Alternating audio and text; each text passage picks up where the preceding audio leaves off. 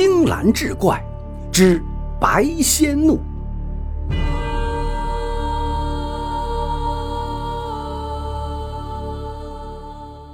话说山阴县的韩子都非常孝顺。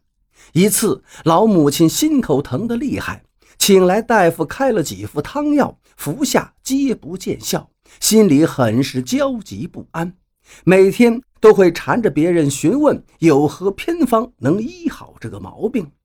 有个发须洁白的老者告诉他一个偏方，那就是生吞刺猬的心脏。如此，要活刨刺猬的肚子，拿出心脏才可。韩子都听罢，心里一颤。他本是心善之人，怎能做出如此残忍至极之事？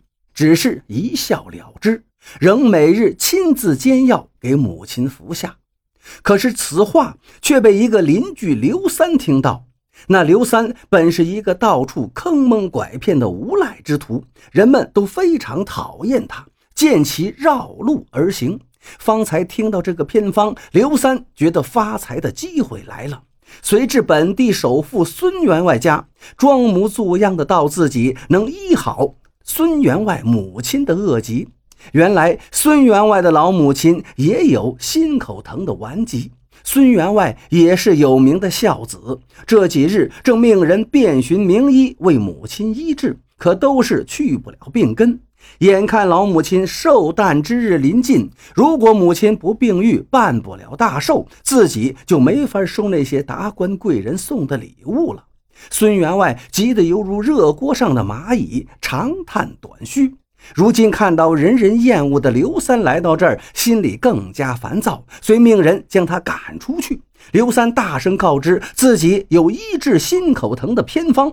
孙员外听罢，忙喝退左右，让刘三道出经过，脸上既露出了笑容。他半信半疑地言道：“如若你三天后抓到刺猬，令老母病愈，老夫定会赏银百两，绝不食言。”然如果是戏言，小心你的脑袋！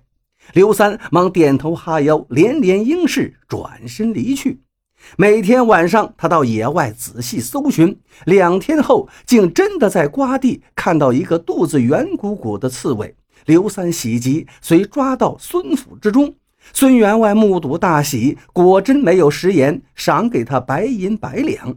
见母亲已经睡下，准备明天再宰杀刺猬。刘三奴颜卑色地自告奋勇，明天由自己亲自来杀刺猬。孙员外正在兴头上，遂应允。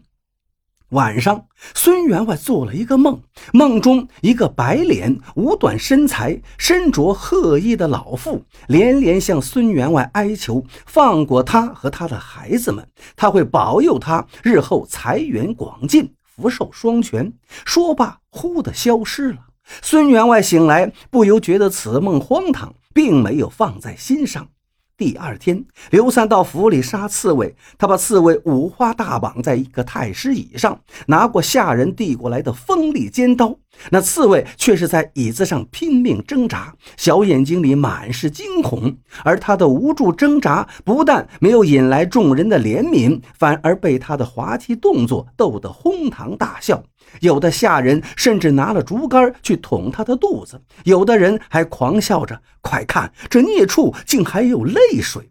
人们忙近前仔细观看，果真有泪水从他的小眼睛里流出。可是这些人还是狂笑着戏弄着他。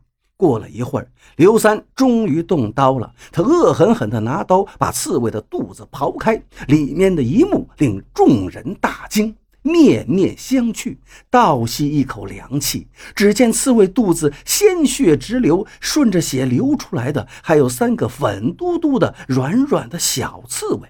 刘三见了，却是不耐烦的用沾满鲜血的手拿起那三个小刺猬，狠狠地摔到地上。又把大刺猬的心掏了出来，满脸惨笑着，把还在跳动的刺猬心脏递给孙员外。孙员外笑吟吟地到屋里给母亲服下，又命人摆下酒菜感谢刘三。刘三受宠若惊，忙和孙员外痛饮。不大会儿，两人便醉倒桌前。晚上，孙家邻居闻听孙府里惊恐的诡异声不断，不大会儿，府里又传出狼哭鬼嚎的声音，连忙挑灯登梯观看，眼前的一幕差点让他摔下来。只见孙府院中无数个大大小小的刺猬遍布各个角落，慢慢的走动着。每个门口都有一个褐色的、犹如被子模样的东西，上面密密麻麻插着钉子样之物。里面走出来的人一踏上，便会疼痛难忍，鬼哭般嘶叫。有的钉子还会忽的犹如利刃出鞘般腾飞而起，瞬间插入人的心腹。邻居们吓得魂飞魄散，哆嗦着爬下梯子到官府报案。官府派出人到孙府里，也不由得吓得是毛骨悚然，浑身颤抖。只见那府里尸体横陈，血流成河，每个尸体的面孔都狰狞恐怖，很多都是七窍流血而亡。其中刘三死得最惨，他的心被刨出，似乎刚死不久，身下的心脏还在扑通扑通地跳着，尸身不知被什么戳到，几个窟窿还在缓缓地冒血，而那个被被。杀死的刺猬和几个小刺猬早已无影无踪。